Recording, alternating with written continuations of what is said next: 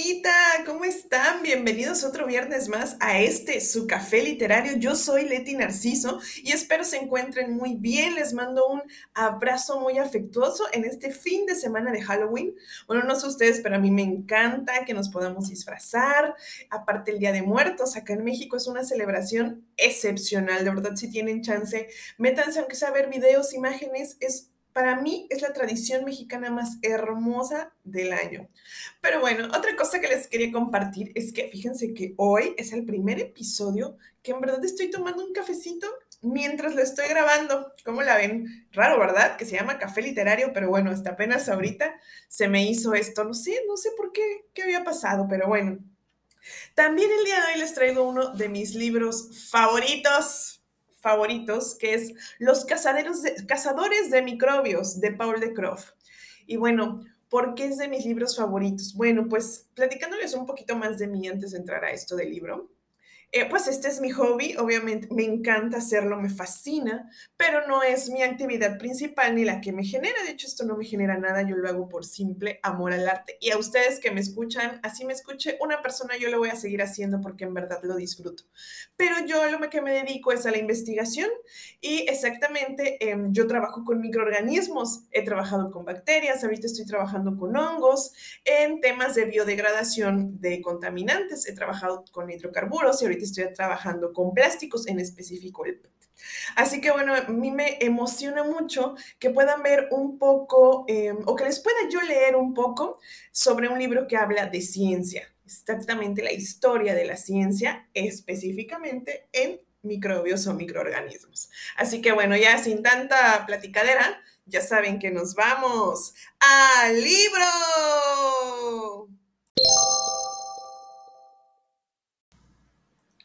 Los cazadores de microbios de Paul de Graaf. Capítulo 3. Luis Pasteur. Los microbios son un peligro. En la misma época en que Pasteur inclinaba su nariz roma y su frente despejada sobre confusos montones de cristales, dos investigadores aislados, uno en Francia y otro en Alemania, empezaban a tomar en serio los microbios. Comenzaban a ocuparse de ellos como de seres de cierta importancia, tan útiles como los caballos o los elefantes.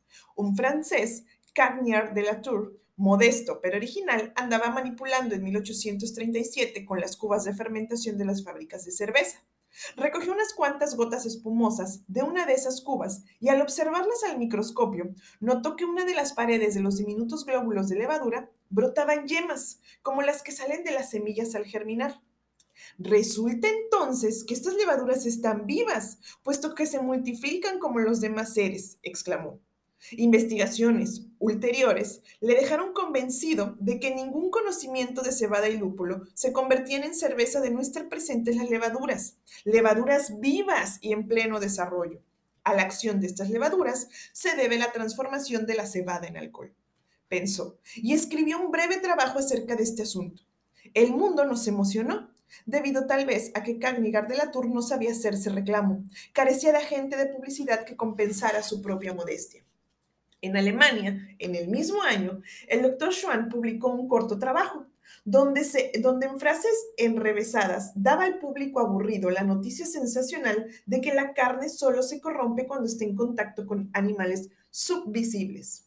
Si se pone carne bien cocida en un frasco limpio y se hace pasar por esto una corriente de aire que haya atravesado previamente varios tubos calentados al rojo, la carne se conserva indefinidamente. Pero si se quita el tapón del frasco y se deja entrar el aire de la atmósfera, con sus animalillos pasando uno o dos días, la carne tomará un color horrible, un olor horrible, pegándose de bichitos que se mueven desordenadamente, mil veces más pequeños que la cabeza de un alfiler, y que son los que echan a perder la carne. ¿Qué ojos no habría abierto Lockerhut ante esta revelación? Spallanzani había interrumpido la clase, suspendido la misa para correr al laboratorio, pero ahora apenas si Europa levantó la vista de los periódicos. Entre tanto, el joven Pasteur se aprestaba a hacer su primer descubrimiento en el dominio de la química. Cuando lo hizo tenía 26 años. Después de mucho examinar montones de diminutos cristales, descubrió que había cuatro clases de ácido tartárico, y no solamente dos y que en la naturaleza hay variedad de compuestos extraños exactamente iguales, que unos son como las imágenes de otros. Cuando se dio cuenta de lo que acababa de descubrir, salió velozmente del estrecho y oscuro laboratorio, abrazó a un joven estudiante de física quien apenas conocía y cogiéndole del brazo le arrastró bajo las espesas sombras de los jardines de Lesemburgo. Y allí, atropelladamente, le explicó triunfantemente su descubrimiento. Necesitaba contárselo a alguien, deseaba contárselo al mundo. Un mes después, convertido Pasteur en colega de sabios tres más viejos que él, recibía felicitaciones que los químicos, recibía más felicitaciones que los químicos consagrados. Fue nombrado profesor de la Universidad de Estamburgo y en los momentos que sus investigaciones le dejaban libre, decidió casarse con la hija del decano de la facultad. Sin saber si era correspondido, le escribió una carta, seguro de despertar su amor. Nada hay en mí que pueda llamar la atención de una muchacha, escribía, pero mi experiencia me dice que los que me han conocido bien me han querido mucho. Ella aceptó y llegó a ser una de las esposas más célebres y más sufridas en cierto modo, también una de las más felices. En este relato volveremos a ocuparnos de ella en más de una ocasión. Habiendo asumido Pasteur la responsabilidad de cabeza de familia, se entregó a su labor con redoble esfuerzo, olvidando los deberes y las galanterías propias de un recién casado, hacia día y de noche. Estoy al borde de muchos misterios, escribía por aquel entonces. El velo se vuelve cada vez más tenue, las noches se me hacen demasiado largas. Madame Pasteur me riñe con frecuencia, pero yo le aseguro que la conduciré a la fama. Siguió trabajando con los cristales. Se metió en los callejones sin salida. Hizo experimentos disparatados e increíbles, de los que se les ocurren solo un chiflado, pero con los que solo un genio sabe obtener éxito. Trató de alterar la naturaleza de los seres vivos colocándolos entre potentes imanes. Ideó curiosos aparatos de relojería para someter a las plantas a un movimiento pendular, esperando poder cambiar las misteriosas moléculas que la reconstituyen por otras que fuesen como las imágenes reflejadas de las primeras. Intentó imitar a Dios, quiso alterar las especies. Madame Pasteur, esperándole, permanecía noches enteras en vela. Asombrada ante aquel hombre, sin perder la fe en él, escribía a su padre. Ya sabes que si tiene éxito los experimentos a lo que está dedicado, tenemos otro Newton o un nuevo Galileo.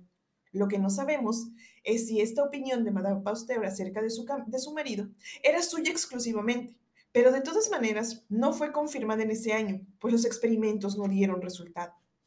Pasteur fue nombrado después profesor y decano de la Facultad de Ciencias de Lille, en cuya población tomó casa en la calle de las Flores y donde tropezó por primera vez con los microbios.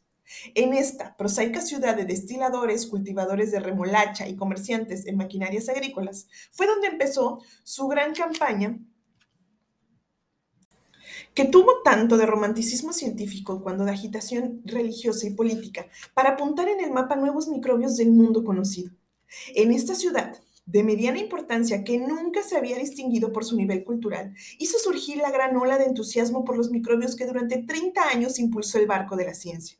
Demostró al mundo la enorme importancia de los microbios y con esta actividad se creó partidarios fanáticos y enemigos encarnizados. Su nombre apareció en las primeras planas de todos los periódicos. Fue desafiado varias veces. El público se burlaba de sus queridos microbios, mientras que sus descubrimientos estaban salvando la vida a un sinnúmero de parturientas. En resumen, fue en Lille donde empezó el vuelo que había de conducirle a la inmortalidad. Todavía en Estamburgo empezaba a, a pregustar la felicidad del descubridor. En Lille encontró el camino a la fama al ofrecer su ayuda a un fabricante de azúcar de remolacha. Una vez establecido, los grandes industriales le dijeron que eso de la ciencia pura estaba muy bien, pero que lo que ellos necesitaban, lo que la emprendedora ciudad Lille precisaba ante todo, era una íntima cooperación entre la ciencia y la industria. Lo que queremos saber es si la ciencia recompensa la ayuda que recibe. Consigue usted elevar el rendimiento en azúcar de las remolachas. Denos una mayor producción de alcohol y entonces verá cómo le ayudamos a usted y a su laboratorio. Pasteur les escuchó cortésmente y procedió a demostrarles qué pasa, qué pasta estaba hecho. Ya verían que él era algo más que un hombre de ciencia. Imaginemos a una comisión de hombres de negocios preguntando a Isaac Newton en qué medida iba a favorecer las leyes de la gravitación a los altos hornos. Aquel tímido profesor había levantado los brazos al cielo y se había dedicado a estudiar la significación de las profecías del libro de Daniel. Faraday habría vuelto a su primitiva ocupación de aprendiz de encuadernador, pero Pasteur no se amilanó. Como hijo del siglo XIX, comprendía que la ciencia tenía que ganarse la vida y empezó por hacerse popular dando a las habitaciones de la y conferencias emocionantes sobre temas científicos. ¿En qué muchacho de vuestras familias no se despertará el interés y la curiosidad si se le pone una patata en las manos y se le dice que con ella puede fabricar azúcar? Con el azúcar alcohol y con el alcohol éter y vinagre, decía cierta noche lleno de entusiasmo ante un auditorio de prósperos fabricantes y sus mujeres. Monsieur Vigo, destilador de alcohol, encontrándose en una situación embarazosa, fue un día a visitar a Pasteur a su laboratorio. Tenemos dificultades con la fermentación, profesor, se lamentó. Estamos perdiendo miles de francos a diario. ¿Podría usted venir a la fábrica y sacatarnos de este atolladero? preguntó el buen Vigo, cuyo hijo estudiaba en la Facultad de Ciencias, y por esta razón Pasteur se apresuró a complacerlo. Fue a la destilería y olfateó las cubas, que no daban alcohol. Tomó muestras de la sustancia grisácea y viscosa y las puso en frascos para transportarlas al laboratorio, sin olvidarse de recoger ciencia cantidad de pulpa de remolacha de las cubas sanas en fermentación que producían cantidades normales de alcohol. Pasteur no tenía la menor idea de cómo podría ayudar a Vigo, porque ignoraba de qué manera se transformaba el, el azúcar en alcohol por fermentación. Y la verdad era que entonces no había químico en el mundo que conociera ese proceso. Volvió al laboratorio, se rascó la cabeza, decidió examinar primero la sustancia procedente de las cubas sanas. Puso en el microscopio una gota del producto, tal vez con la vaga idea de encontrar cristales, y vio que estaba llena de glóbulos diminutos, mucho más pequeños que cualquier cristal conocido. De color amarillento y en cuyo interior había enjambres de curiosos puntos en continua agitación. ¿Qué puede ser esto? murmuró. Y de repente le vino una idea.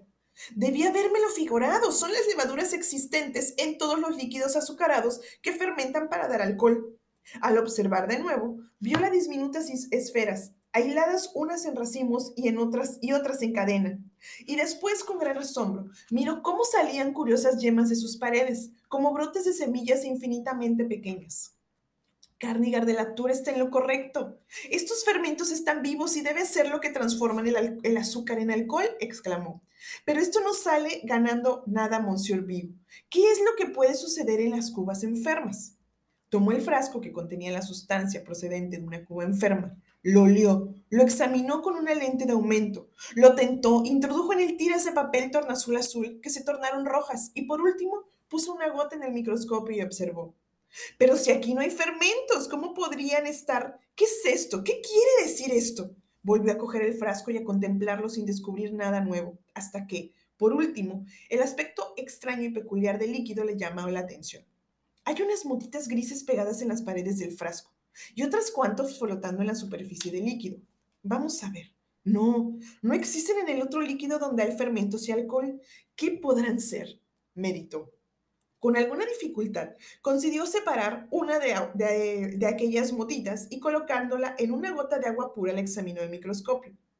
Había sonado la hora de pasteo. No encontró glóbulos de fermento, sino algo totalmente diferente, algo extraño que no había visto desde entonces. Grandes masas móviles y enredadas de seres como bastocitos, sueltos unos a la deriva de otros como cadenas de botecillos, agitados todos por una vibración incesante y extraña.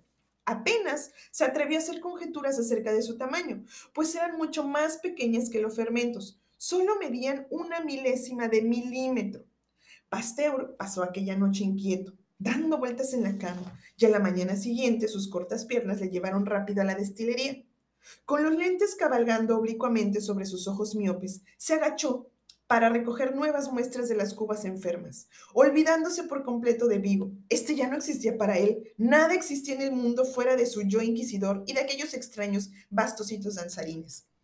Llegaba la noche, poseído de una ansia febril, con su esposa esperándolo y teniendo que acostarse sola, montó aparatos que dieron a su laboratorio el aspecto de una cueva de alquimista, y encontró en el líquido saturado de bastocitos, encontró que el líquido saturado de bastocitos contenía ácido láctico, pero no alcohol. Una idea invadió de repente su cerebro. Estos bastocitos de líquido de las cubas enfermas son seres vivientes. Tal vez entablen lucha con los fermentos, los venzan. Los, los bastocitos son los fermentos de ácido láctico, del mismo modo que la levadura es el fermento del alcohol. Y se apresuró a comunicar la noticia a la resignada Madame Pasteur, que solo se enteró a medias porque no entendía nada de fermentaciones, pero que lo fortalecía creyendo en él. El razonamiento de Pasteur no pasaba de ser una conjetura, pero allá en su interior algo le decía que estaba en lo cierto, que su posición no tenía nada de extravagante. Pasteur, durante su vida, hizo miles de suposiciones acerca de los miles de los hechos extraños de la naturaleza le puso delante de sus ojos miopes. Se equivocó muchas veces, pero cuando acertó una, hay que ver cómo lo examinó y comprobó desde todos los puntos de vista con el fin de asegurarse de su certeza. Y lo mismo sucedió en esta ocasión, al tener la seguridad de haber revelado el misterio milenario de la fermentación. Le hormigueaba en la cabeza un centenar de proyectos confusos para comprobar si estaba en lo cierto. Mas, a pesar de ello, ni por un momento olvidó a los hombres de negocios y sus dificultades, ni a sus autoridades, ni a los agricultores, ni a sus discípulos. Transformó parte de su, de su laboratorio en esta estación experimental de abonos. Fue a París a gestionar su elección para la Academia de Ciencias y no logró entrar en ella. Llevó a sus discípulos en viajes de instrucción a las fábricas de cervezas de valencienses y en, las fundiciones de Bélgica. En medio de toda esta actividad, se le ocurrió un método con el cual sería posible probar que los bastocitos estaban vivos y no obstante, su miserable pequeñez, realizaban una labor titánica que ningún gigante sería capaz de llevar a cabo, la de transformar el azúcar en ácido láctico. En esta mezcolanza de cosas que hay en el líquido de las cuevas de fermentación, me es imposible estudiar los bastocitos que considero como seres dotados de vida, reflexionaba Pasteur. Ver lo que les sucede. Para ver lo que les sucede, tendré que inventar un medio nutritivo especial y ver entonces si se reproducen, si tienes hijos, si aparecen un millar de pequeños seres danzarines allí donde solo había uno al principio. Ensayó poner en agua azucarada algunas de las motas grises procedentes de las curvas enfermas, pero se negaron a reproducirse en ese medio. Los bastocitos precisan una alimentación más rica, pensó. Y después de muchos fracasos y de un extraño medio de cultivo, tomó levadura seca, la hirvió en agua pura y la filtró para obtener un líquido perfectamente transparente, al que añadió cierta cantidad de azúcar y un poco de carbonato de cal para impedir que el líquido tomara carácter ácido. Con la punta de una aguja muy fina, pescó después una motita gris en el líquido procedente de una fermentación defectuosa y con todo cuidado sembró en el nuevo caldo. Colocó el frasco en una estufa de cultivo. Se dispuso a esperar nervioso y lleno de ansiedad.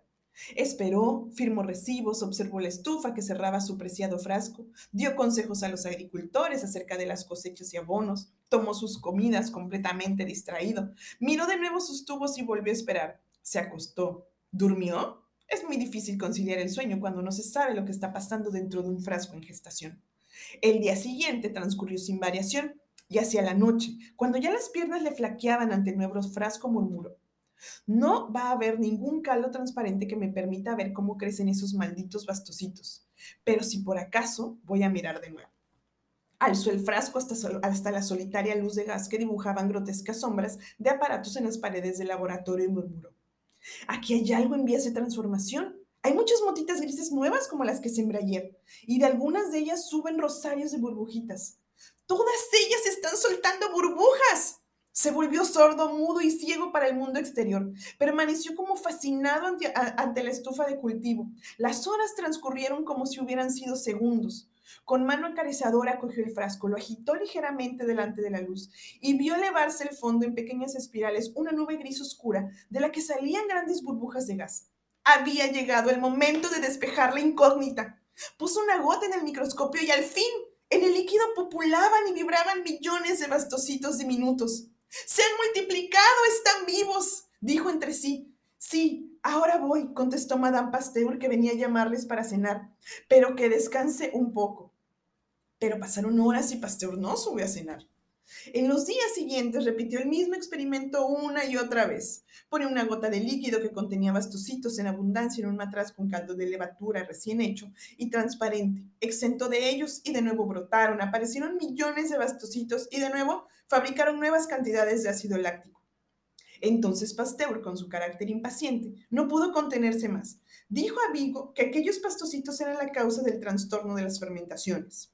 Evite usted que penetren los bastocitos en la cuba y siempre obtendrá alcohol, señor Vigo.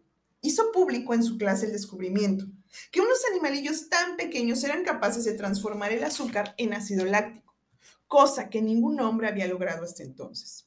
Escribió las novedades a Dumas, su antiguo profesor. Y a todos sus amigos. Leyó trabajos sobre el mismo tema en la Sociedad Científica de, Lille y remitió un acabado informe a la Academia de Ciencias de París.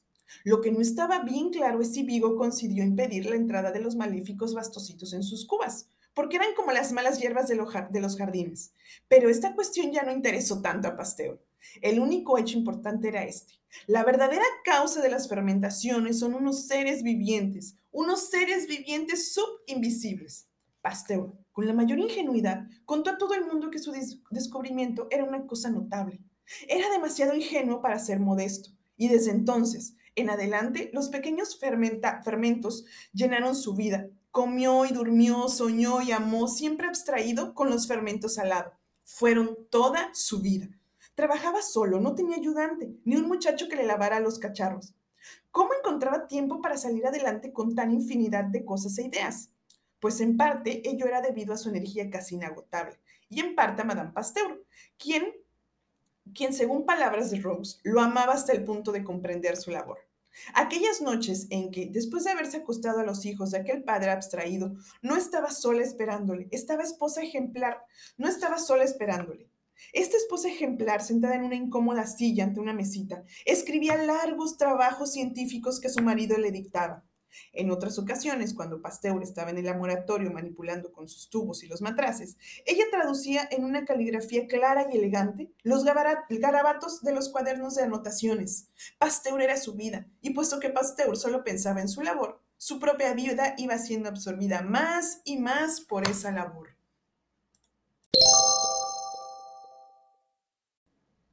Pasteur y el perro rabioso. Trabajé a Pasteur en 1880 con un microbio pequeñísimo descubierto por el doctor Peroncito, que mata a las aves de corral de una enfermedad llamada cólera de las gallinas. Y este microbio es tan diminuto que aún bajo los objetivos más poderosos solo aparece como un punto vibrante. Pasteur fue el primero que obtuvo cultivos de este microbio en un caldo de carne de gallina. Y después de haber observado cómo esos puntos vibrantes se multiplicaban hasta convertirse en millones en unas cuantas horas, dejó caer una gota de ese cultivo en migas de pan que dio a comer a una gallina. A las pocas horas, el pobre bicho dejó de cacarear. Rehusó la comida, se le erizaron las plumas y al día siguiente andaba vacilante con los ojos cerrados como una especie de sopor invencible que se dio rápidamente a la muerte. Rose y Chamberlain se ocuparon de atender con todo mimo aquellos diminutos microbios. Día tras día introdujeron una aguja de platino bien limpia en un matraz que contenía caldo de gallina pletórico de gérmenes y sacudían después la aguja húmeda en otro matraz de caldo. Exentó de toda clase de microbios, obteniendo cada vez de estas siembras nuevas miriadas de microbios que procedían de los pocos que quedaban adheridos a la aguja de platino. Las mesas de laboratorio llegaron a estar atestadas de cultivos abandonados, algunos desde hacía ya cuantas semanas. Mañana vamos a tener que limpiar todo esto, pensaba Pasteur. Pero entonces el dios de las casualidades felices le sopla el oído y Pasteur dijo a Rose. Sabemos que los microbios del cólera de las gallinas siguen viviendo en este matraz, aunque tengan ya varias semanas. Pero vamos a probar de inyectar a unas gallinas unas juntas gotas de este cultivo viejo. Rose siguió las instrucciones y las gallinas enfermaron rápidamente, se volvieron soñolientas y le perdieron su acostumbrada vivacidad. Pero a la mañana siguiente, cuando Pasteur llegó al laboratorio dispuesto a hacer la disección a los animales, en la seguridad de que habrían muerto, los encontró perfectamente bien, cacareando y picoteando como antes. Qué extraño es esto, comentó Pasteur. De los microbios que hemos cultivado, han muerto siempre 20 gallinas de cada 20. Pero aún no había sonado la hora de su descubrimiento, y al día siguiente, después de dejar las gallinas a cargo del portero, Pasteur, su familia, Rooks y Chamberlain partieron para sus vacaciones de verano y cuando regresaron ya no se acordaron de aquellas aves. Pero un día dijo Pasteur al mozo de laboratorio, traiga unas cuantas gallinas y prepáralas para una inoculación. Señor Pasteur, solo nos quedan un par de gallinas que no han sido utilizadas todavía. Acuérdese usted de que antes de marchar utilizó las últimas que quedaban inyectándole los cultivos viejos, y aunque enfermaron, no llegaron a morirse.